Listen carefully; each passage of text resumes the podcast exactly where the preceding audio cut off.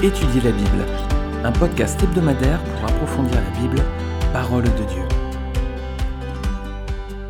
Bonjour à tous, on se retrouve cette semaine en compagnie de Josué du peuple d'Israël. On est au début hein, de la conquête de la terre promise. Rappelez-vous, la semaine dernière, Josué avait donné ses consignes, a rappelé leurs engagements aux tribus de Ruben, de Gad et à la demi-tribu de Manassé. À présent, Josué va envoyer deux espions explorer le pays. Alors ils vont se rendre dans une ville appelée Jéricho et rencontrer une femme nommée Rahab. On va lire aujourd'hui Josué chapitre 2.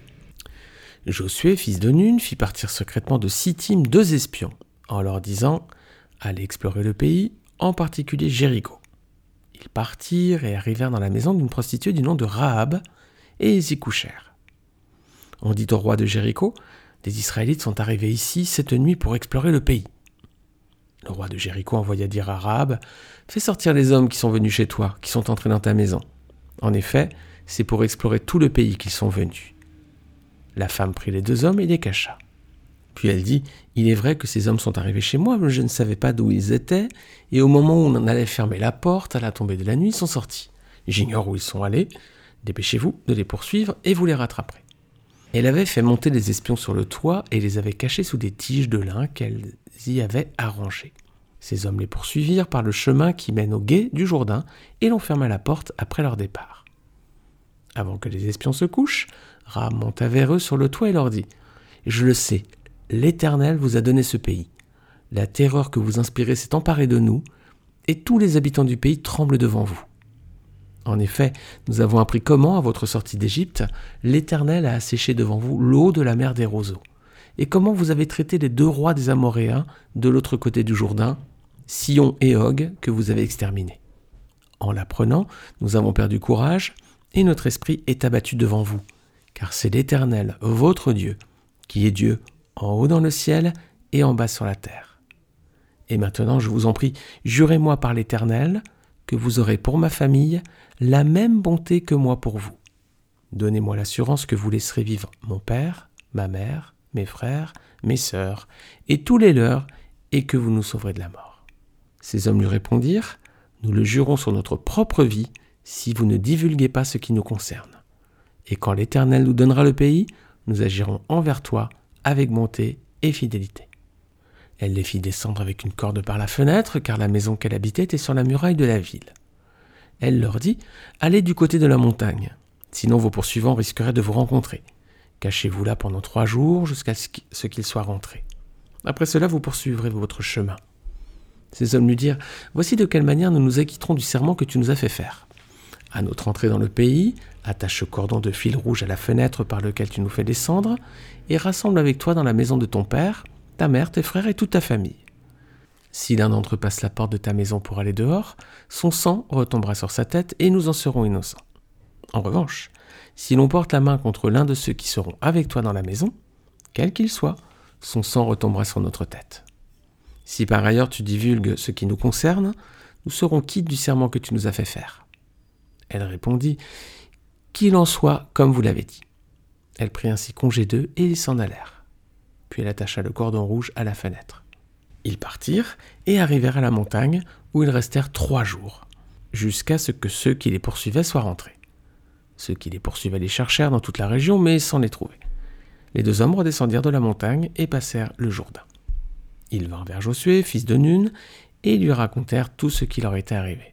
Ils lui dirent C'est certain, l'Éternel a livré tout le pays entre nos mains, et même tous les habitants du pays tremblent devant nous. Passage assez complet, hein, assez riche, hein, qu'on va voir aujourd'hui.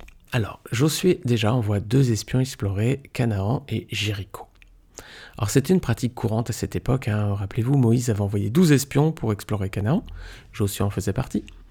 Et Joseph aussi, rappelez-vous, il avait dit à ses frères lors de leur premier voyage en Égypte qu'ils étaient venus pour espionner le pays. On l'avait vu précédemment dans un épisode de podcast Étudier la Bible lorsqu'on était dans la Genèse, et je vous remets le lien en bas de cet épisode. Alors à présent, Josué les envoie explorer particulièrement une ville nommée Jéricho. Alors Jéricho, c'était une ville fortifiée. Hein. Des fouilles archéologiques ont montré qu'elle était entourée hein, de, murs. Il y a encore des traces, hein, des murs qui faisaient plus de 10 mètres de hauteur et de 4 mètres d'épaisseur. Alors c'était une véritable forteresse, hein, surtout pour l'époque, on est en moins 1450, moins 1500 avant Jésus-Christ environ. Vous imaginez bien qu'à cette époque, c'était vraiment une place forte, quasiment imprenable avec les, instruments et les armes de l'époque.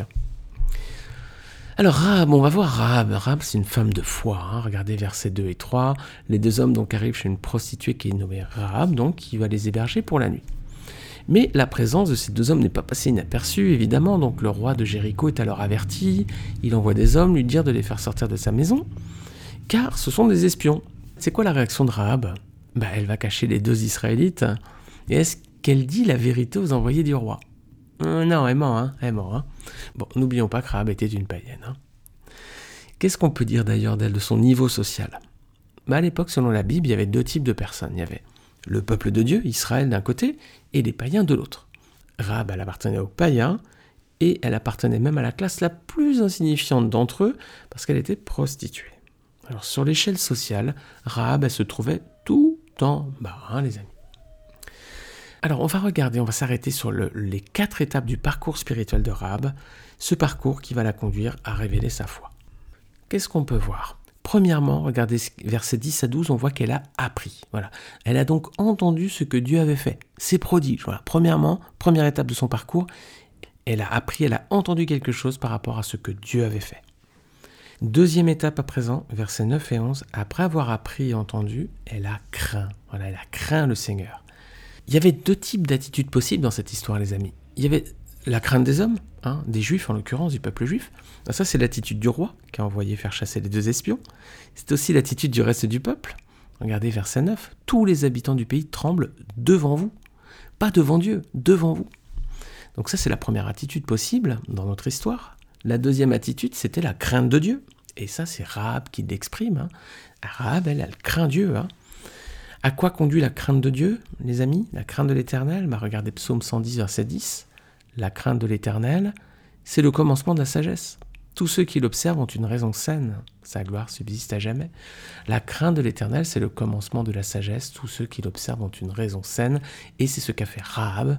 Ce n'est pas ce qu'ont fait le roi et le peuple, et ils ont péri.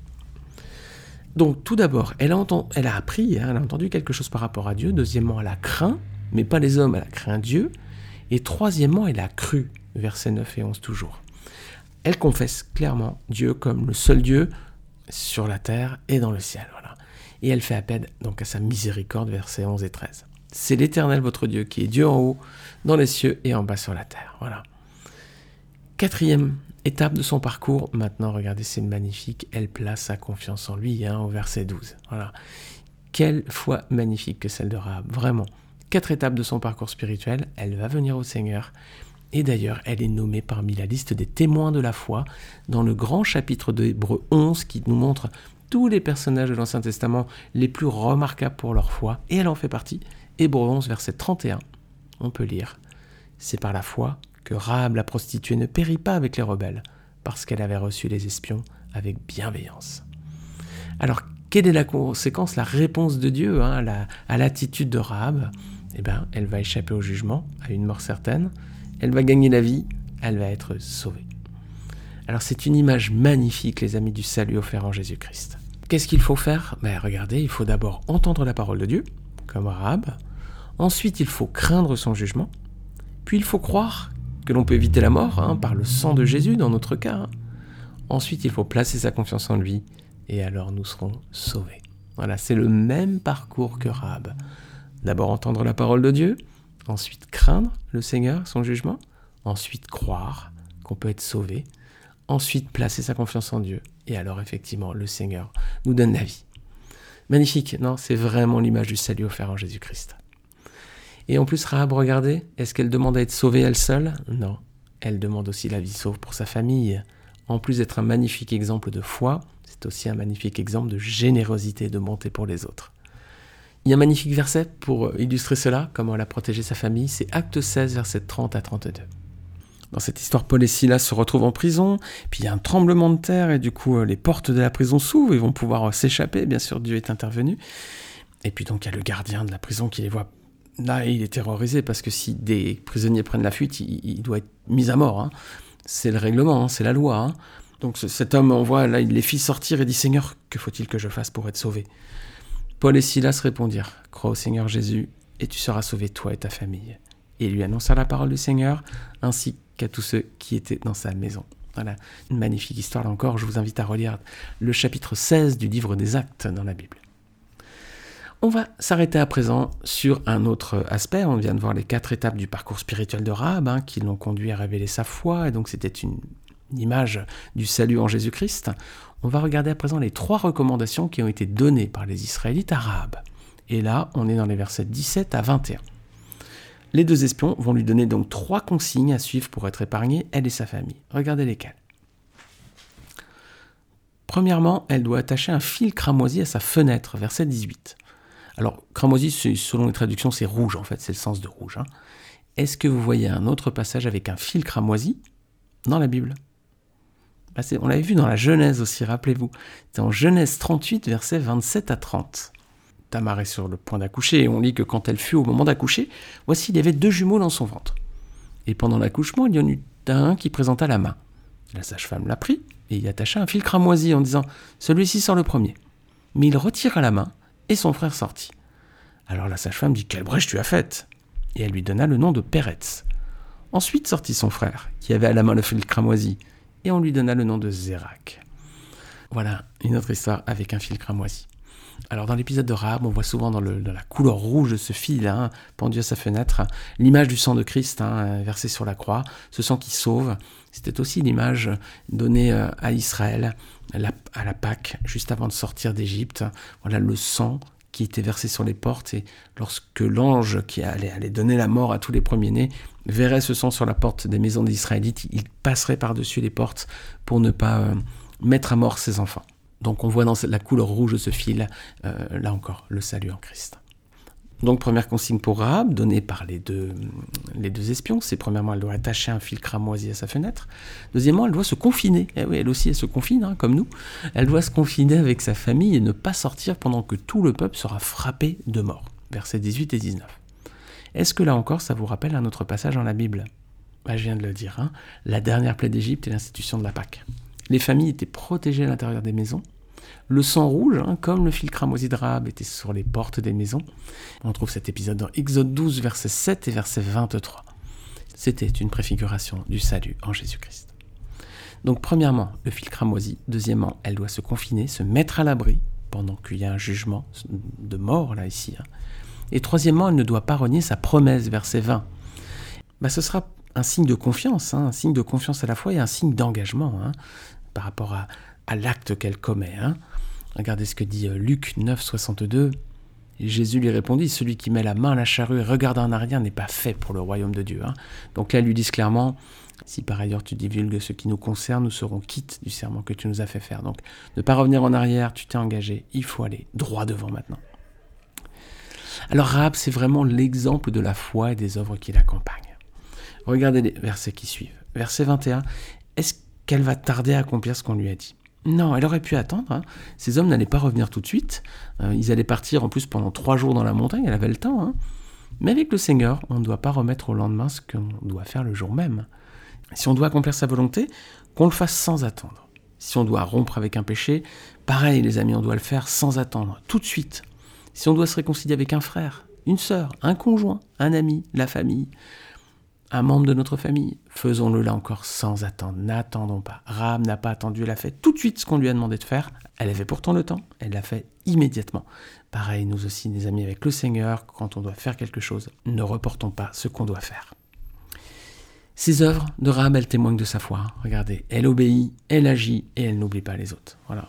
Jacques va la prendre aussi pour exemple, pour expliquer que la foi sans les œuvres est une foi morte, regardez. Vous pourrez lire Jacques 2, versets 14 à 26. Alors Raham, les amis, pour conclure avec elle, bah, c'est une femme à notre image. Hein. Elle faisait partie des païens, elle faisait pas partie du peuple de Dieu, elle faisait même partie de la classe de personnes la plus méprisable de son peuple. C'est une prostituée, hein, rappelons-nous.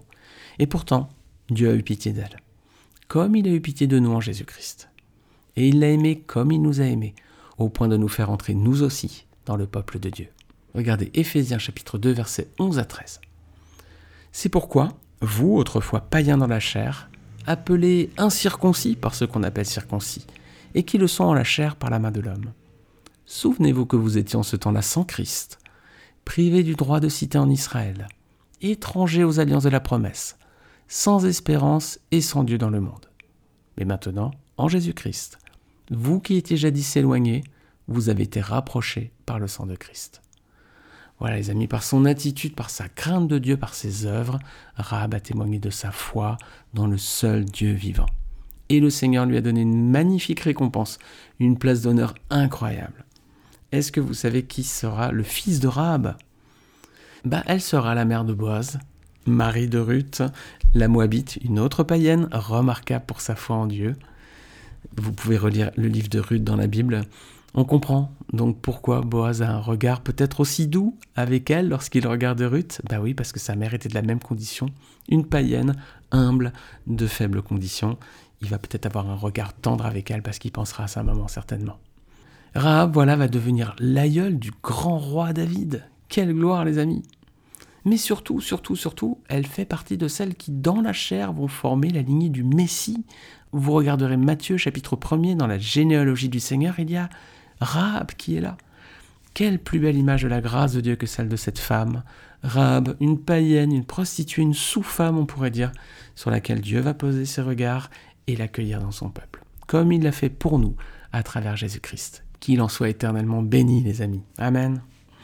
Alors dans le prochain épisode, la semaine prochaine, on va voir le peuple d'Israël qui va franchir miraculeusement le Jourdain à pied sec pour commencer sa conquête du pays promis. Et ça commencera bien sûr par la ville de Jéricho.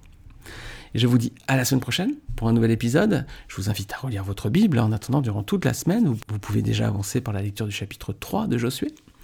N'hésitez pas également à partager ce podcast autour de vous, à vos frères et sœurs en Christ, ou à votre famille, à vos amis, à vos connaissance, votre entourage qui ne serait pas sauvé. Ce peut-être pour eux une occasion de découvrir ce livre qui parfois fait peur aux païens, hein, à ceux qui ne connaissent pas le Seigneur. C'est vrai, quand on ne connaît pas Dieu, quand on ne connaît pas le Seigneur, sa parole, la Bible peut nous impressionner, les amis. Hein. Donc ces podcasts, celui-ci et d'autres, hein, peuvent être des moyens peut-être pour vous de donner à d'autres une occasion d'entendre la parole de Dieu et peut-être leur donner, nous je l'espère, on l'espère tous, l'envie de lire sa parole et de venir au Seigneur. Merci les amis, je vous dis à la semaine prochaine donc pour un nouvel épisode. À bientôt.